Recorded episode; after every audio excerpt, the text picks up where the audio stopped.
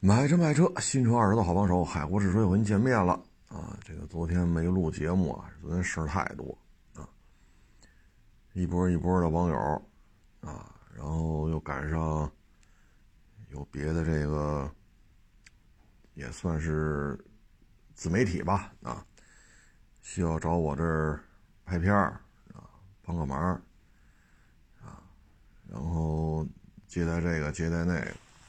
回家也挺晚的了，嗓子都说哑了啊，所以昨天也就没录啊。唉，而现在这个车圈啊，呵呵，这个东西反正就是两极分化啊，真是两极分化。你看一月份这个销售报表，宝马三加宝加宝马五。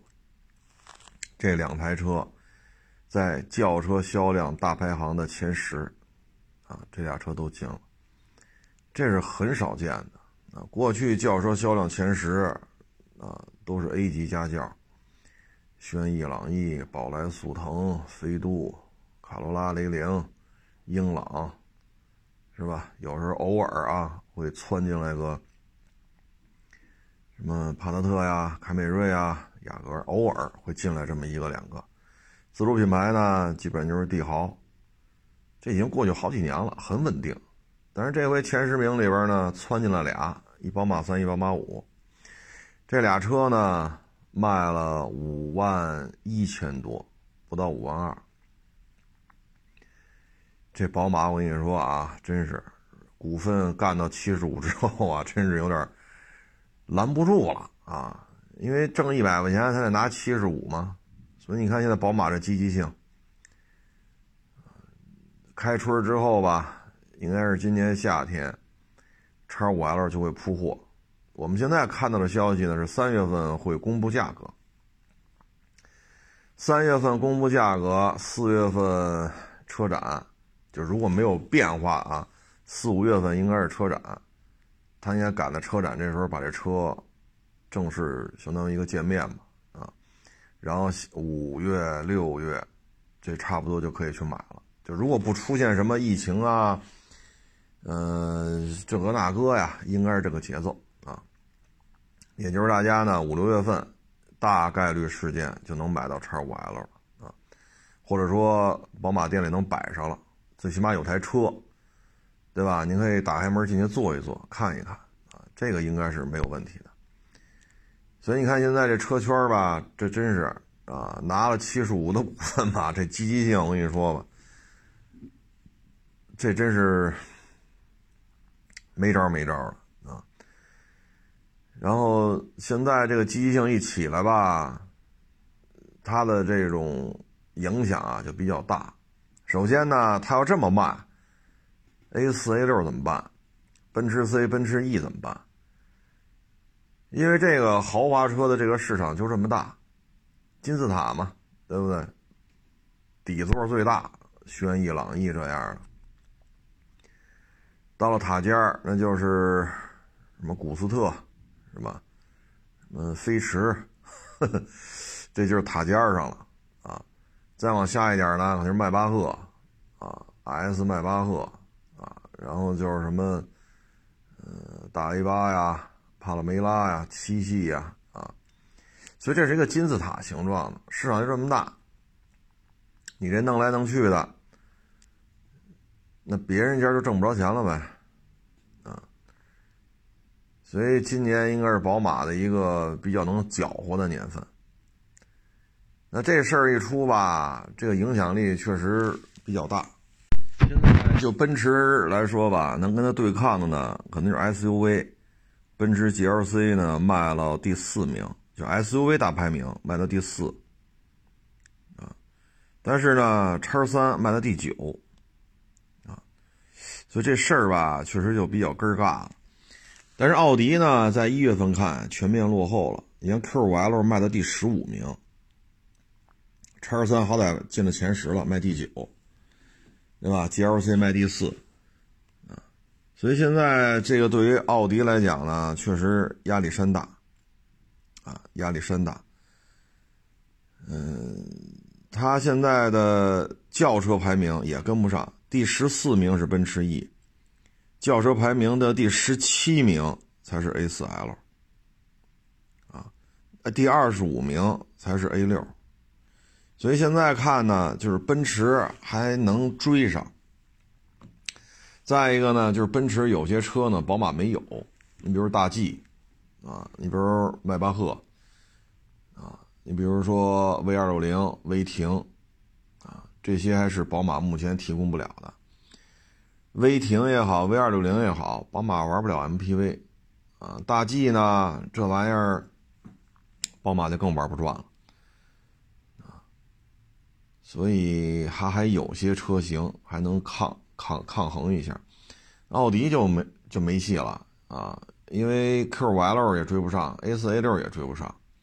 所以呢，从二零二二年来看吧，这个奥迪从第一个月份啊，我们来来看这数据的话，奥迪真是被落下的比较明显。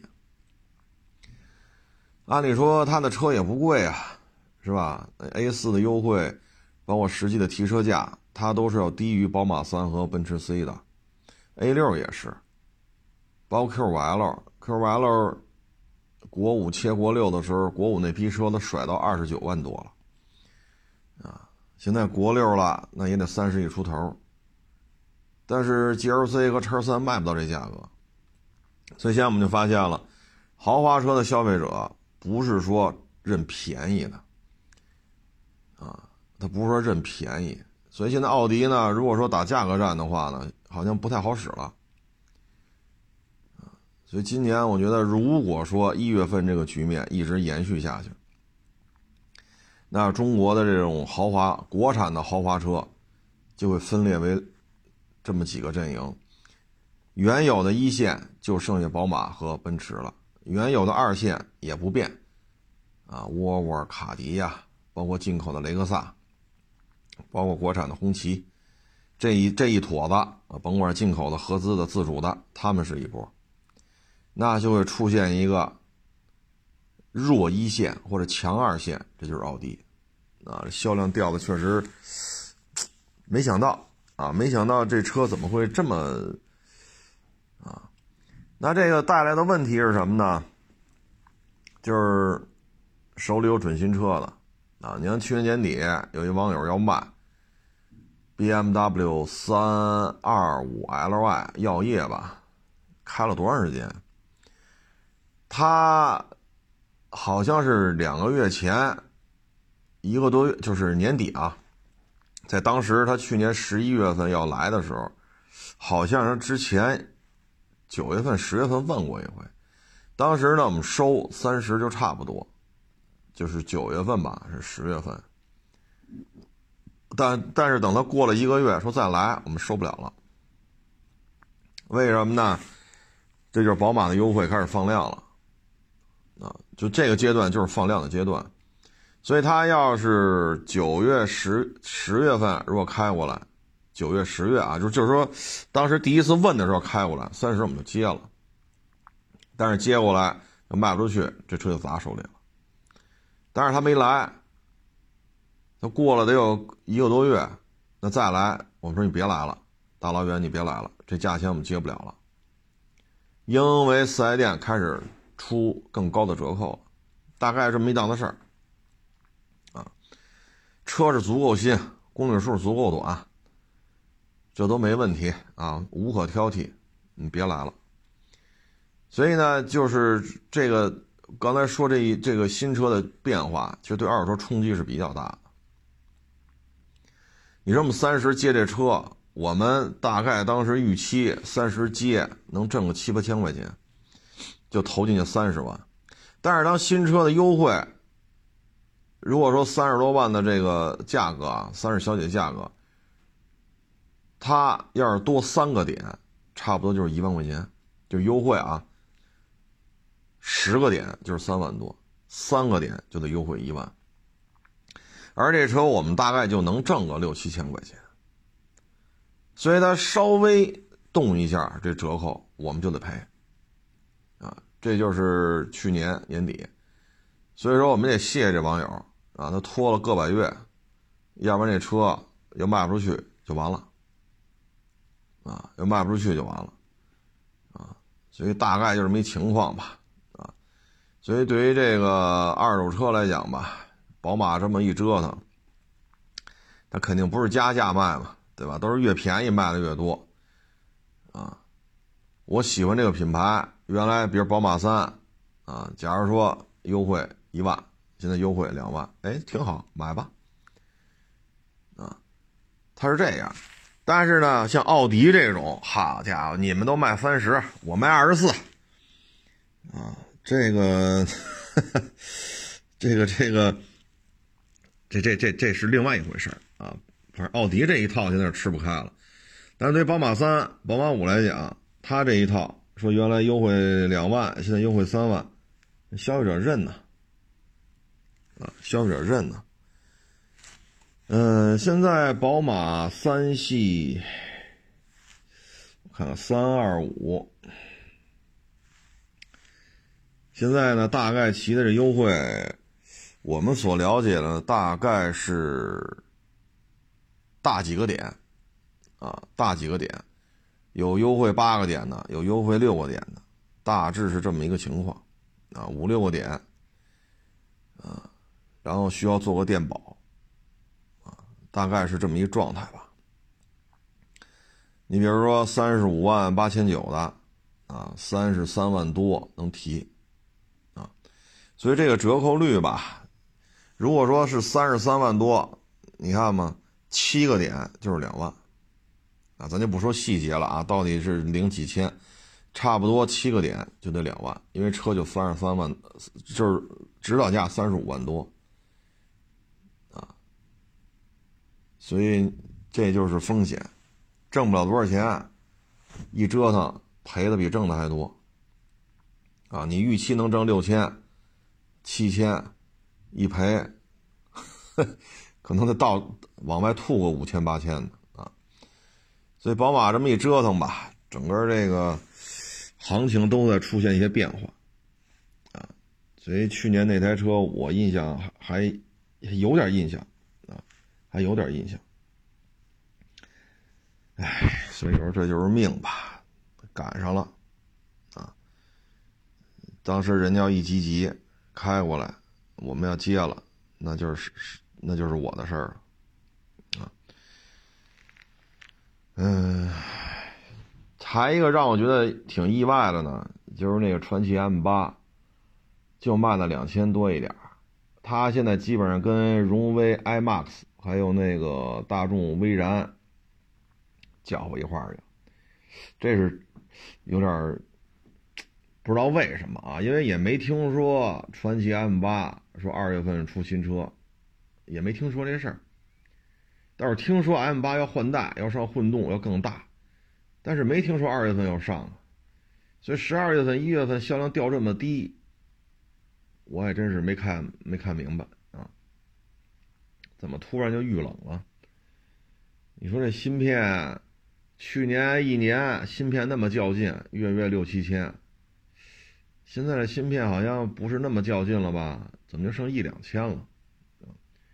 传奇呢？现在旗下的主推呢是它那个全新一代 GS 八那大 SUV，这车的销量呢现在还没有到一个说特别高的点啊。所以你说，他把这个就是芯片啊，说都给了这个谁谁谁谁谁了，我觉得也不大像啊，因为这车现在刚上市嘛，销量没有拉起来啊，所以我现在就有点看不懂了啊，这车反正收过俩啊，人家消费者开走了还都行。但是这车呢，肯定是它自身是肯定是出了些问题，嗯，反正这车现在买，我个人认为没什么大毛病，就是传奇这个，啊，你说让渡让渡芯片吧，GS 八好像是卖了四千多，不到五千，这量也不高啊，四千多加传奇 M 八两千多，这拢共也就六七千呀。这点量，就传奇 M 八去年一人就干了。反正说不太清楚啊，我就觉得这事儿挺意外的。你要觉得 OK 呢，您就买，没什么太大的问题啊。反正反正收过俩也都卖了啊。然后塞纳呢是四五千，塞纳是四五千，嗯，其他的变化都不大。反正现在看啊，自主品牌要想在二十万上下这个圈内往上努，今年应该有不少生力军啊。你比如说比亚迪的，啊，长安的那个，长安那个已经发售了啊。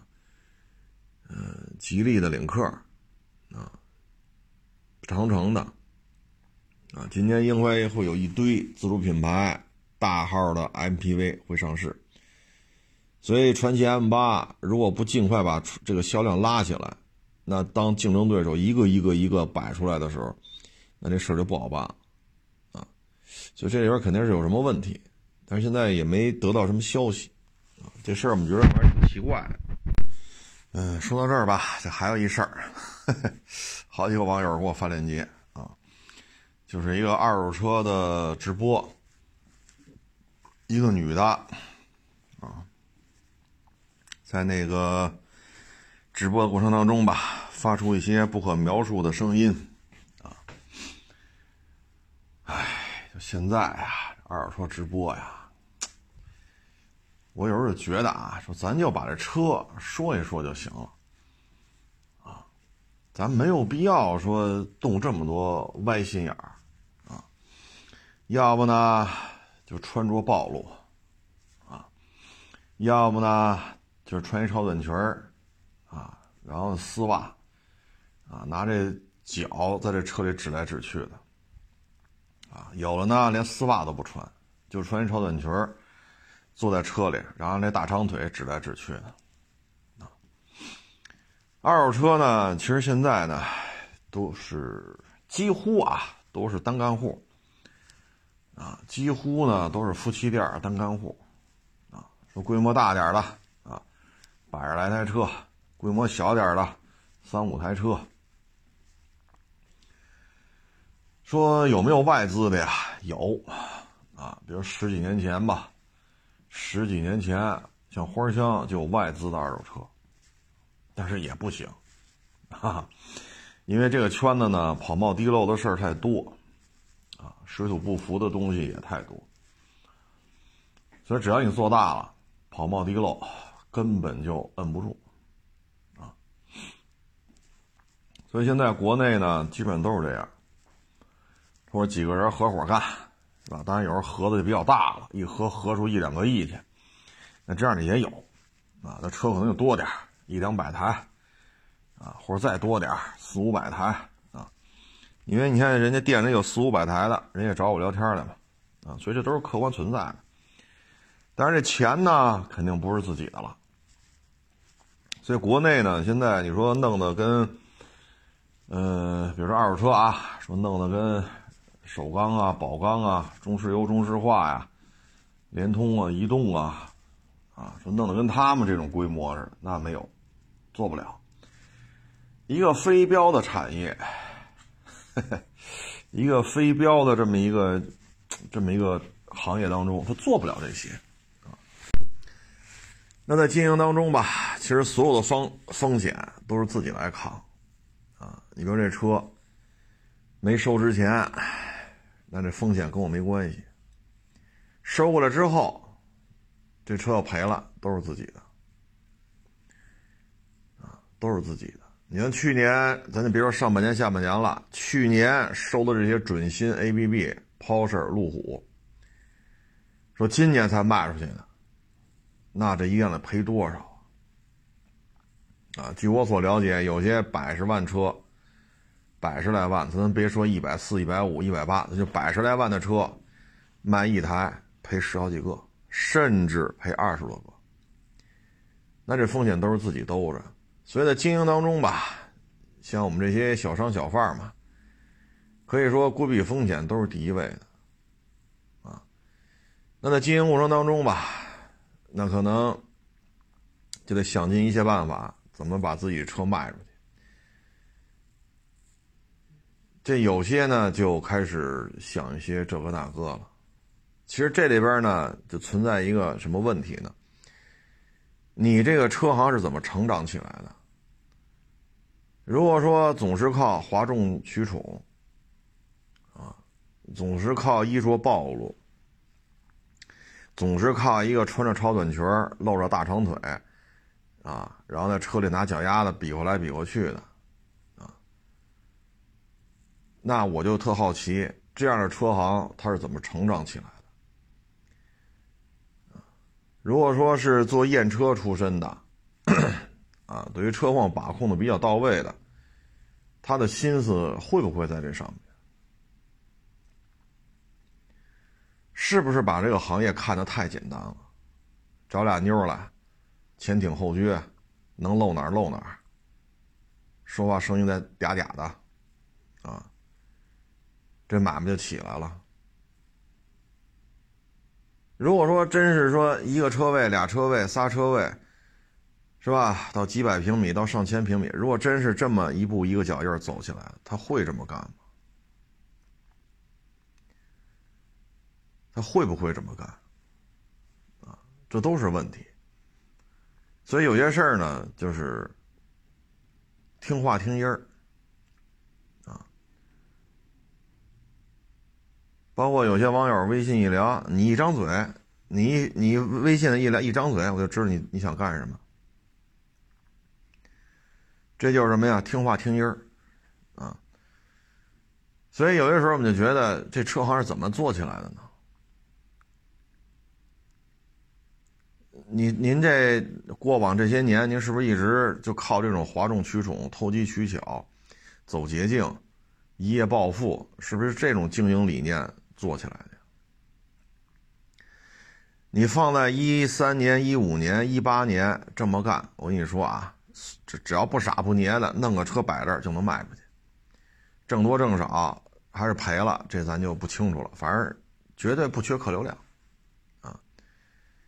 但是到了二零二二年了啊，往前倒这两年多吧，这个疫情，整个经济形势发生了翻天覆地的变化。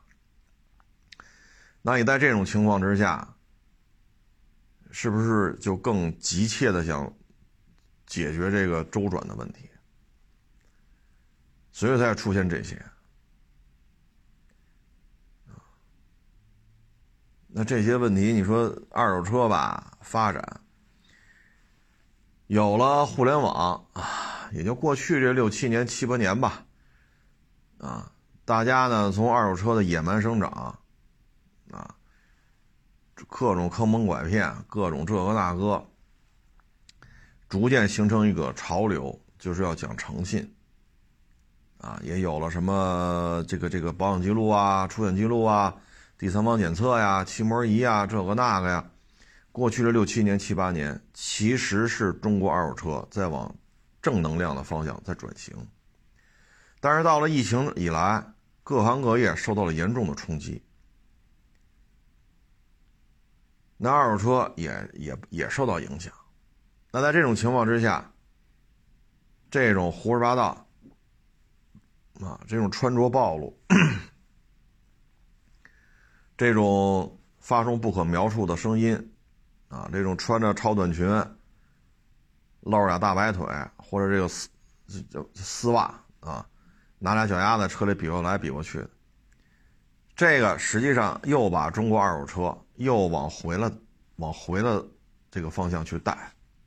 啊本来是大家都开始普遍意义上都开始说讲诚信这个那，但实际上这一年多吧，二手车这种直播，只能说让别人更瞧不起，啊，只能说让别人更瞧不起自己，啊，咱就不说是车，咱就这么说啊，什么行业靠衣着暴露吸引人家进屋？什么行业说超短裙那么短，俩大白腿，在这这两大白腿在人客人面前比划来比划去的，这都是什么行业？对吗？所以现在呢，这个啊，你说我们跟这个主播解约了，这个那，那这主播是谁签的呀？不还是这车行找来的吗？他在这直播不是一次两次了呀，直播这么多回，回回都这德行。这就说明什么呢？就从这车行的经营思路、战略规划，你通过这个就能有一个判断。说干不下去，干不下去咱就关了，是不是？咱没有必要这样。你说自己店里边车行弄几个女的这样。那你那你车行老板，你们家孩子看不看你店里的直播呀？你家里孩子也看这个？要女孩呢，将将来长大，好家伙，我爸就靠这挣钱，我也我也穿丝袜，我也穿超短裙，你当爹的干吗？这儿子呢？这店里边天天弄这么几个妞，儿儿子大了，十七八、二十多了，你是吧？咱就不往下说了。所以现在这个行业吧，重压之下，就什么想法都都有了，啊，你说风调雨顺、国泰民安，对吧？大家一起发财，那都往好了做，是吧？往精致了做，往细了做，往专业了做。那现在这种环境之下，他就不是了呀。各种聪明的想法啊，international very good idea 就都迸发出来了。其实说白了就是歪的斜的呗。你说这玩意儿，二十多直播，你说咱就聊聊车就完了呗？是不是？往这一坐，聊聊车历史啊，或者看看这车，这台车是多少多少多大公里的？你看这磨损是什么？那公里数小，你看那磨损，这之间怎么怎么着？怎么怎么着？说说不就完了吗？公里数大磨损就是重，公里数小就是磨损轻。说万一哪来一个？磨损比较大，它公里数短的，那你看看这是什么问题？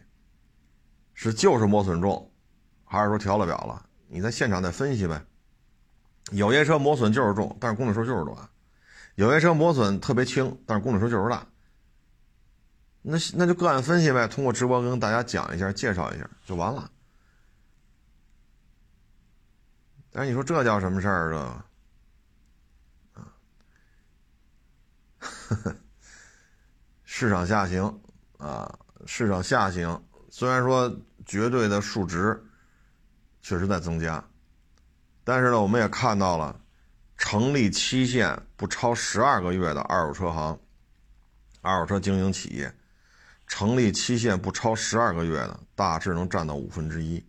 也就是说，过去这一年多，中国二手车的经营者当中，有五分之一，也就是百分之二十，都是一年之内。新新新新成立的啊，那这个行业之凶险，他看不到，他看到的就是他认为这是暴利。你往回倒十年吧，你像那奔驰 L S I L 什么 S L S A M G 啊，新车一降一百个，那车一零年才上市吧，好像是。你说你一二年接三百多的车，你得给人多少？你接过来了，库嚓，新车降一百。你说一二年、一二年、一三年，奔驰 S 三百 L 商务五十五十多万一辆，凡是手里有大 S 的全赔，全赔。新车五五十五十五十多，你怎么弄？啊？你说那三点三三百三点零什么？那天窗，这是不是新车吧？是不是大 S 吧？是不是原装进口的吧？是，别废话啊！你说你这怎么弄？你从一零年开始，咱别说往前倒十年了，二零一零年北京实行限购，就是不是限牌啊？限牌摇号的，有很多九几年就干的。到了二零一一年都退出了，为什么呢？过去没有租标的这个概念，没有这个概念，哭嚓一下你就得租标，这一经营就觉得特别费劲，他不适应，就退出了。我认识好多啊，老乡，是不是蔡五营的、中联的？现在蔡五营早没了，中联早拆了，多少年前的事儿了，都退出了，都退出了。一一年就都退出了，那就是那就是一次比较大的洗牌，他适应不了。经营成本怎么还得包括租标这一项？还得借身份证去，这个那，怎么这么麻烦呢？收过来车了，没有标，我操，人那边不干了，要求我退钱，把车把钱把钱退给我，人把车开走。为什么呀？我没有标，怎么这么麻烦呢？适应不了。你像我认识那个九三九九二年、九三年就干二手车。这算资历够老的了吧？哥几个哥几个凑钱弄一破面的，哥几个凑钱弄一破夏利，就跟这儿干。那会儿还 BB 机呢，手机买不起，拿 BB 机说事儿。卖个夏利挣点卖个面的挣点哈家伙，那不都不是准新的啊，都是破玩意儿，破车，就靠这起的家。你说容易吗？然后九二年、九三年一直干到二零一一年，这可算是吃过见过的了。那又怎样？一个政策全歇。我认识那几个到一一年全都不干了，接受不了。一二年、一三年，I S L S A M G 大 S，这是非常有鲜明案例的一个。就是让很多同行赔的跟血窟窿似的，啊，再往后就多了。陆巡库叉四十八，一五年的时候，四点零的霸道四十五一辆，港口就这么卖啊，你怎么办？你说你怎么办？这是到一五年就这样了。一五年泪眼灯中东版四点零霸道四十五一辆。陆巡四点零盖板四十八一辆，那这时候你说怎么弄？你要是说一四年高位接的，到一五年还认为还能没问题，那就死菜了。这种事儿很常见。我一八年收的那台中东版霸道，不是跑了九百公里吗？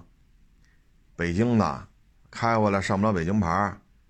最后没办法了，十一月份卖给我，一八年十一月份又卖给我了，就跑了九百公里，上不了牌。我们就如实说了，这台车有这么一情况，九百公里还完发票，您再上牌去，大绿本上您是一手车。那台车赶上了一八年到一九年霸道在涨价，所以我们这车十一、十二、一二三，在我手里放了将近半年，车还越来越贵。但是你要是一四年收的车到一五年可怎么办？这他妈新车就卖四十五，就那霸道啊！如果你一四年接的是大方灯的，最后一批，一四年不也出泪眼灯了吗？那你到一五年泪眼灯新车四十五，你那大方灯的怎么办？那一次也是，也不少人都赔了钱了啊。再往后到一七年，揽胜大灯改小灯啊，大尾灯改小尾灯嘛，然后包括奔驰大 G，啊，那很常见，一台 G 六三赔六十，一台 G 五百赔个三四十，太多太多了。所以这个行业的风险就在这儿啊，风险非常的高，啊，唉。呵呵，然后你再看这二年，消费下行，消费降级，啊，你看我认识一些人家玩的大，原来手里有七八十台车了，那一百万以下的车，哎，可收可不收。现在呢，二三十、三四十的就玩这个，为什么呀？大车没人看，就弄点 G L 八奥德赛，是吧？A 六，宝马五，啊，有时候卡罗拉什么的，飞度也弄，也摆那卖，过去都不稀得看，现在也摆着卖了啊，没招啊，大车的受众面太小了，像他去年弄这些低端车了，中低端车了，这还好点今年赔的，就这种去年年底到今年这个，基本上还躲过去一部分。他还是按照他原来那种玩法，大揽胜啊、大卡宴呐、帕拉梅拉呀、大 S 啊、七系呀，是吧？GLS，他要还像过去那么玩，手里七八十台车，都有三四十台都是这个，那到今年他可能就退出了。那因为二一年就觉着实在扛不住了，实在扛不住了，把车型全降下来了。那这次算是还能接着干，啊，基本上没有太大的损失，啊，所以呢，就是我们现在特好奇，像这种弄俩麻袋片前胸一个，后屁股一个，就说是旗袍，是吧？这旗袍开气儿，两边开气儿，恨不能开到嘎吱窝去，啊，这旗袍下摆恨不能到肚脐眼儿，你弄这么几个妞儿跟那直播。我就怀疑啊，就是这么多年血雨腥风的车市当中，他要是这么历练扛过来的，他能干出这种事儿来吗？我就特好奇这事儿，你知道吗？反正这就是说话听音儿嘛，啊！哎呀，这两天反正这个来的网友也多啊，也聊啊。有些时候呢，就聊啊，年轻时怎么怎么着，上学怎么怎么着，啊，你像我们小时候，那都很小，十岁八岁嘛。当时我们这一同学，人家里就是有钱，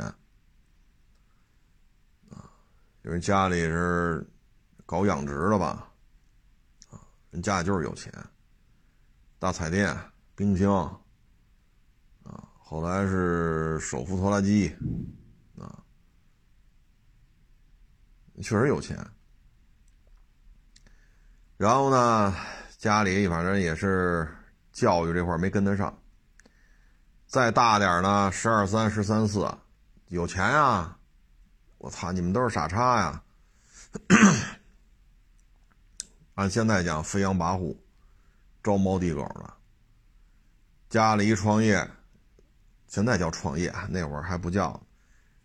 好家伙，越大越越越嘚瑟。后来再大了，就分开上不同的学校。等到十五六岁的时候，因为都在这一片嘛，虽然在不同的学校，但是也能见。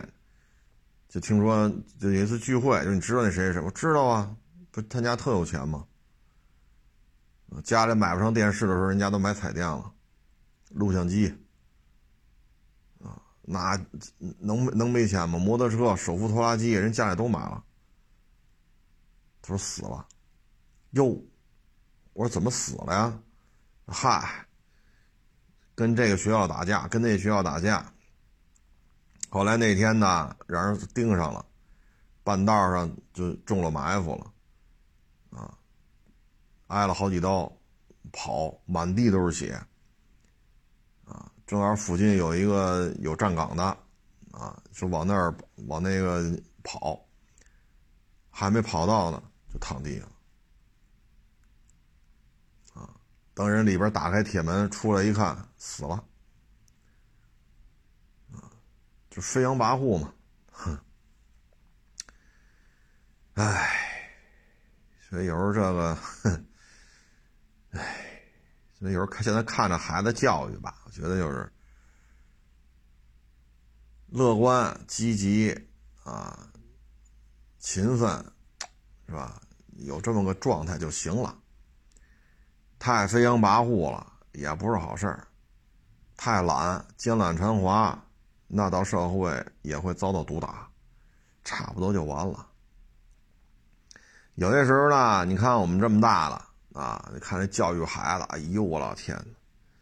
我有时候看完之后吧，我就觉得啊，是不是对于这孩子的幸福感要求的太高了？啊，必须得上中央台，必须得上北京台，琴棋书画啊，北京市比赛必须拿到前前几名，啊，外语必须怎么怎么着？哎呦，我有时候看着我都觉得，我要是觉得。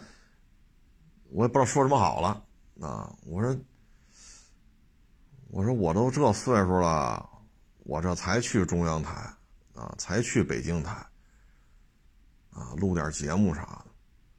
我说人家这么点就实现这些目标了，但是你看这孩子吧，明显就是上了发条了啊，上了发条般的生活，唉。所以有时候我们看吧，你说前两天也是一网友跟我说一事儿，说是个什么院士还是什么来着，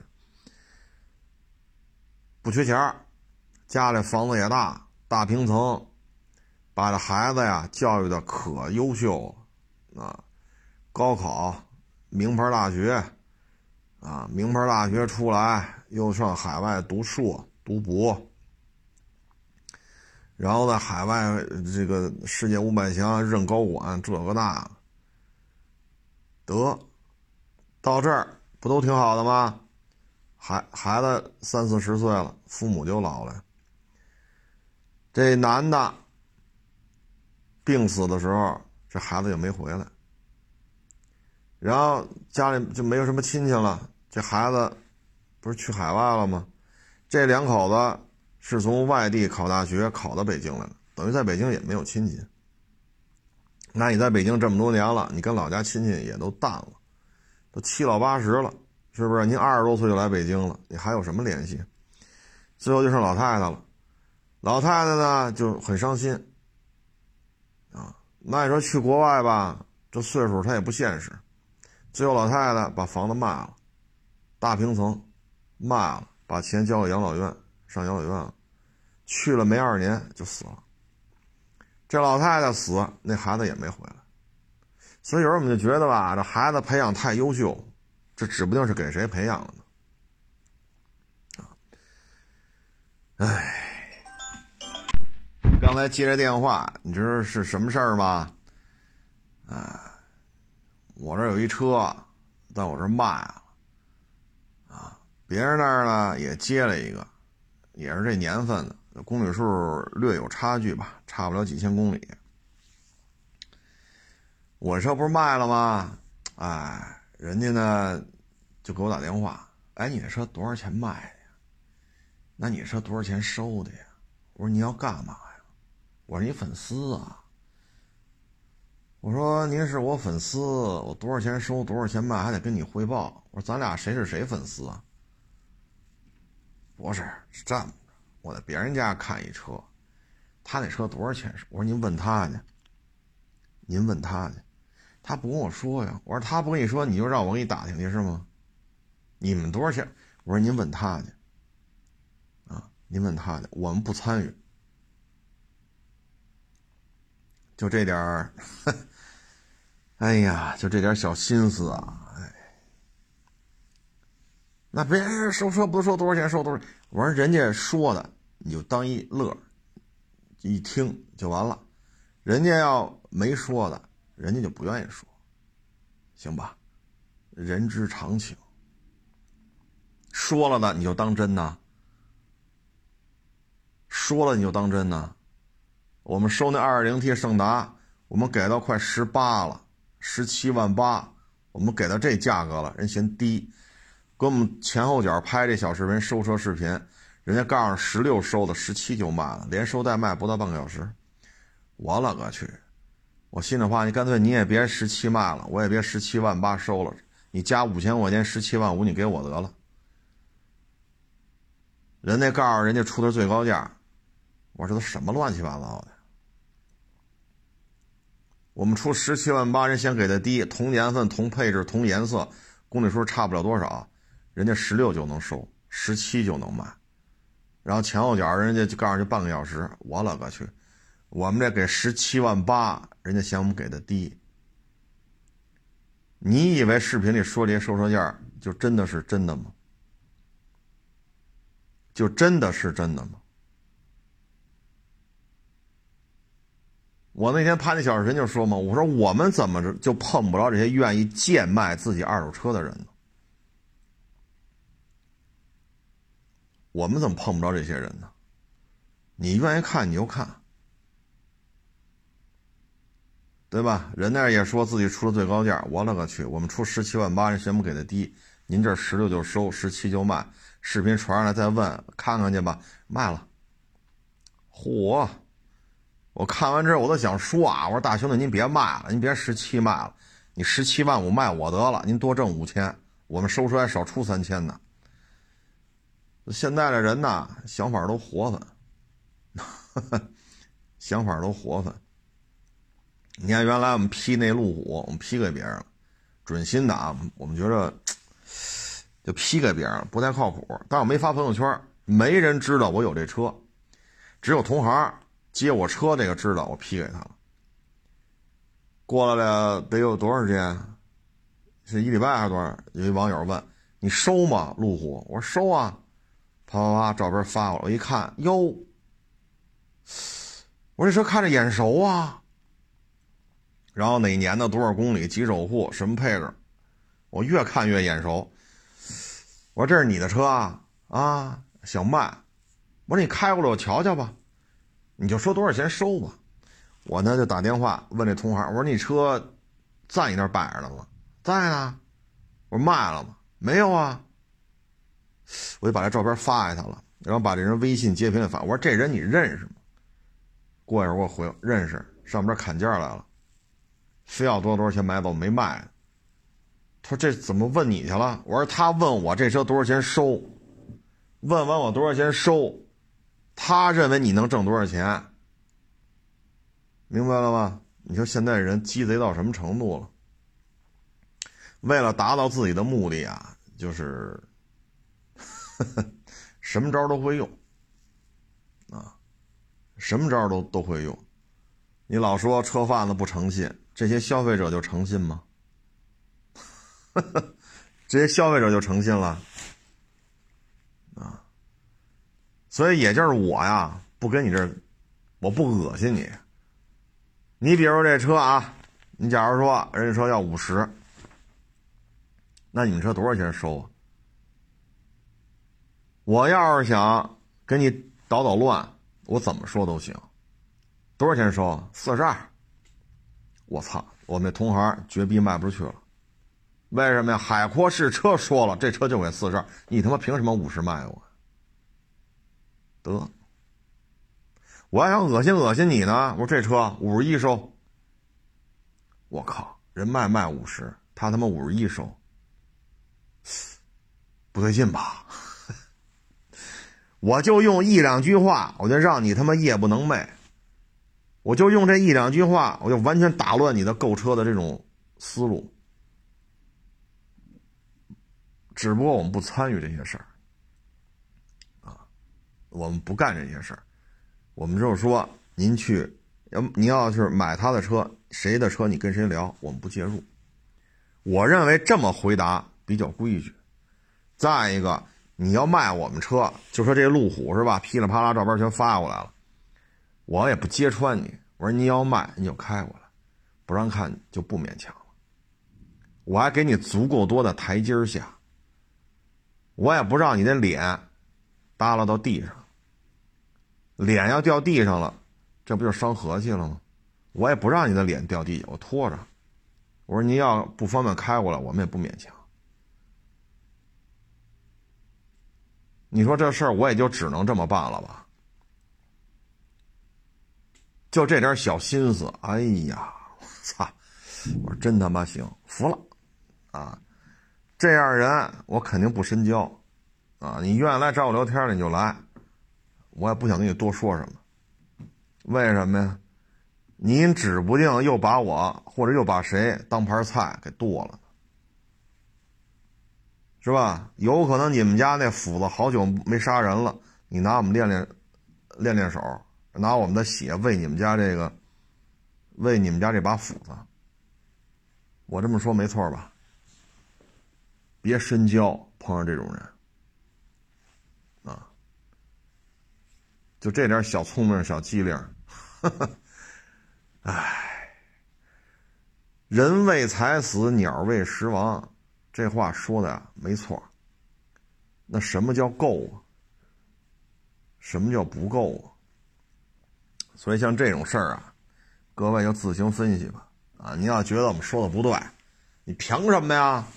你就得告诉我这车你多少钱收的。我就得知道你要挣多少钱，我认为你这车挣多少钱，你就得在这基础上加油钱卖给我，凭什么呀？否则的话，凭什么呀？这就是什么呀？我说您就是生早了，您要生在旧社会，您应该是广阔天地大有可为啊！您这思维方式，您应该早生几年，生在二三十年代、三四十年代。啊，没建国之前，您这种思维方式，那绝对在江湖上有这么一种职业，就符合您这种思维，完全符合。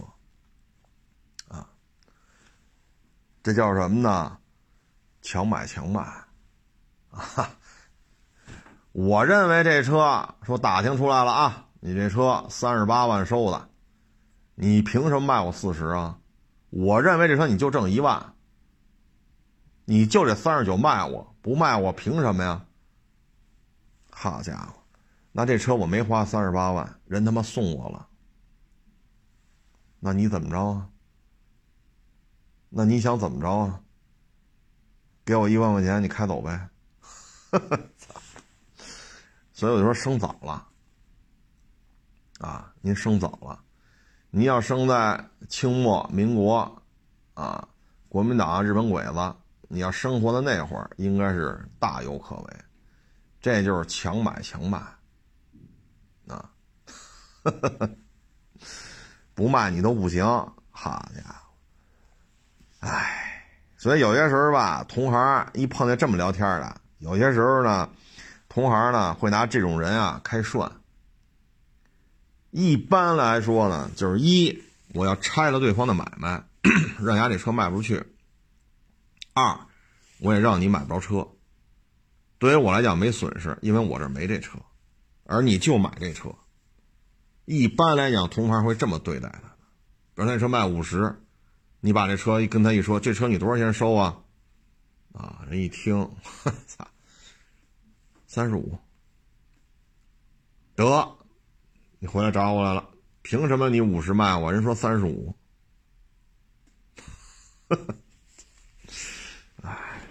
这时候你会发现了，既拆了同行的买卖，就这个耍心眼儿这消费者也让人当猴耍。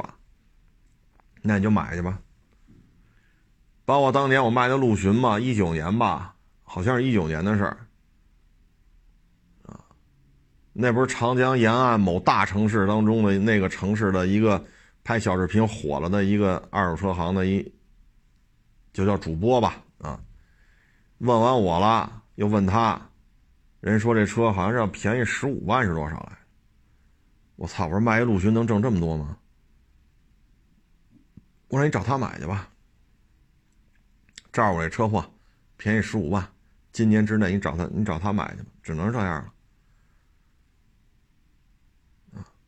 这就是什么呀？他那店里没陆巡，你明白了吧？啊，那这消费者你赚去吧，你赚去吧。什么人都有，啊，你说这车圈里边吧，你说你跟这儿抖这机灵，我也不知道你抖这机灵抖什么。包括原来在港口也是，霸道，您给提个多少钱啊？啊，比如说五十四万五，哦，行，赚去了。最后转来转去转一礼拜，全港口都知道有这么一位爷，就要买这便宜霸道，五十四万五，上下。各家差不了一千五百块钱，就到那儿五十一卖你，买去吧。你不就要便宜吗？五十一卖你，交完钱了走不了。你走不了。哎，所以在港口也好，在二手车市场也好，净看着抖机灵的，那你就抖吧，是不是？抖机灵不犯法。哎，反正我就劝各位一句啊，说为了达到目的不择手段，各位还是保持距离。啊，还是要保持距离。你看我们现在来收车，从去年开始到现在，竟竟是一些人间悲剧。我们没干过说趁火打劫的事儿。我们一听您这情况，我们只能跟您说，我们能出的价格就是这个，您这价格我们收不了，我们也不砍价了，是吧？您这种情况我们也不砍价，我们只能说我们只能出到这儿，行就行，不行就算，我们不去砍去。哟，着急用钱是吧？呵家伙，你这我这儿有的是钱，你今儿要拿钱你就给我，反正你也缺钱，混不下去了吧？家里揭不开锅了吧？麻了爪了吧？大爷这儿有钱，就这价，我可从来不这么干。我们都客客气气的，您这事儿我们特能理解，但是我们也真帮不了太多的忙，我们只能出到这价格。您要的价我们接不了，您要觉得行就行，不行，您不行找找熟人，是不是能卖的再高点我们一般都这么跟人说，我们可没干过这落井下石的事儿，趁火打劫。我们可不干这事儿啊！你包括我们二零年卖那车不就是吗？人家车主把车搁这儿了，隔三差五就来看他这台车了。哎呀，打开门，哎呦，摸这车，哎呀，好家伙！哎呦，我说这车您不是卖我了吗？您您这，你说他舍不得呀？就上我这儿，哎呀，就哎呀，就恨不得趴这车上抚摸这台车。我勒个去！最后缓过来了，这我这车，别人也要，他也要，但是别人出的比他高五千。我说算了，多挣这五千吧，我不挣了。你是这车主，你只能出比人家出少五千，我少五千，这车我还卖你吧？为什么呀？隔三差五跑我店里边，趴在车上抚摸这台车。你说这这是有感情的呀，所以那台车他给我了，我又卖给他了。别人出价比他高五千，我不我不卖了，我少卖五千给你，为什么呀？成人之美。你说那你说让他加五千，我要我说我也不让他加了，人家家里有难事儿。虽然说缓过点来了，但实在加不上，我也不干这事儿。你有难处，我这个呢少五千卖你，我也不赔钱，我也微微挣一点。齐了，成人之美就完了。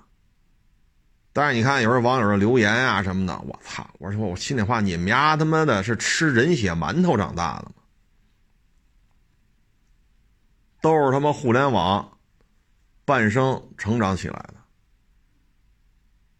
人血馒头吃多了啊！反正我们这没干过这事儿。我可没干过这事儿。您有难处，我能理解。哎呀，您这真是不容易。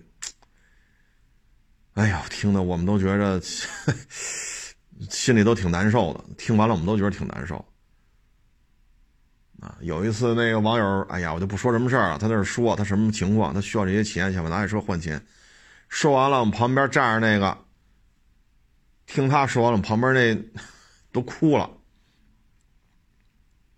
就听人家卖车这车主说啊，我们旁边这个站着这个，听人说，听人说完了之后，眼泪都下来了。我说我真是能理解你啊，但是我真给不了，我只能出这么多。你要这价我真给不了。您不行啊，你找找熟人，看能不能多卖一点。我们可没说落井下石、趁人之危。好家伙，缺钱是吗？哼，找我就对了。缺钱了吧？混不下去了吧？我操，你也有今天呐！想要钱吗？我可没这么干过。啊，你看有底下那网友的评论，缺钱使劲砍呐，他越缺钱就砍呐呀，缺钱你还放过，勒一刀是一刀啊！我勒个去！我说这他妈都是吃人血馒头长大的，我都特好奇。我说我说咱爹咱妈是干什么工作的？我操！哎。说有朝一日啊，说咱不干这行了，咱退出二手车这个行业了，是小区门口当保安去，是物业当理货员去，就帮就说白就是帮搬货呗，是不是？还是干点什么去？我觉得啊，离开这个行业，咱带走的没有仇恨，啊，没有被报复或者要怎么怎么着的啊。你像我们这有的退出这行业的，发朋友圈可注意了。你像我们这到处发位置，店在哪儿，这呢，人都可注意了。为什么呀？怕人家拿着刀堵门来。唉，所以这互联网时代啊，就是这样，啊，就是这样。有时候我们看多了，我们觉得像这样的网友吧，我们一般要忙得过来，我们一般都做个备注，以后他再聊什么，我们都跟他保持距离，保持距离，因为您办的事儿的这思路跟我们这儿有冲突，啊，这车收不来，收不来，收不来了，啊，我们可不这么，好家伙。反正人呐，就活这一辈子，啊！你像我们这些哥们弟兄里边，有的还是知青的，啊！唉，就小时候吧，就一人在北京，啊，有的是小学同学，有的是初中同学，啊，有的是什么什么阶段的同学，不容易，啊！你活到现在，有的混的比我们好，有的混的比我差。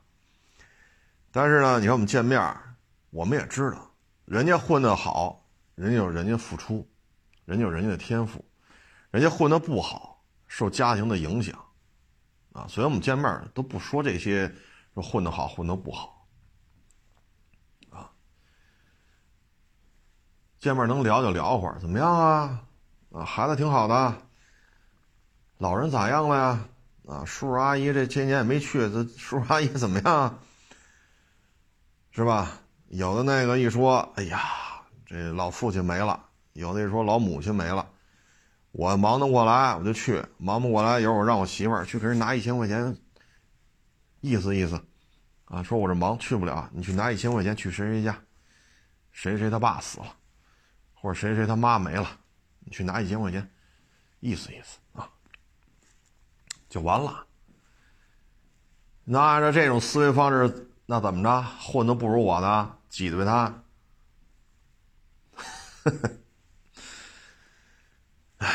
虽然说已经不怎么来往了，但是住的都不远。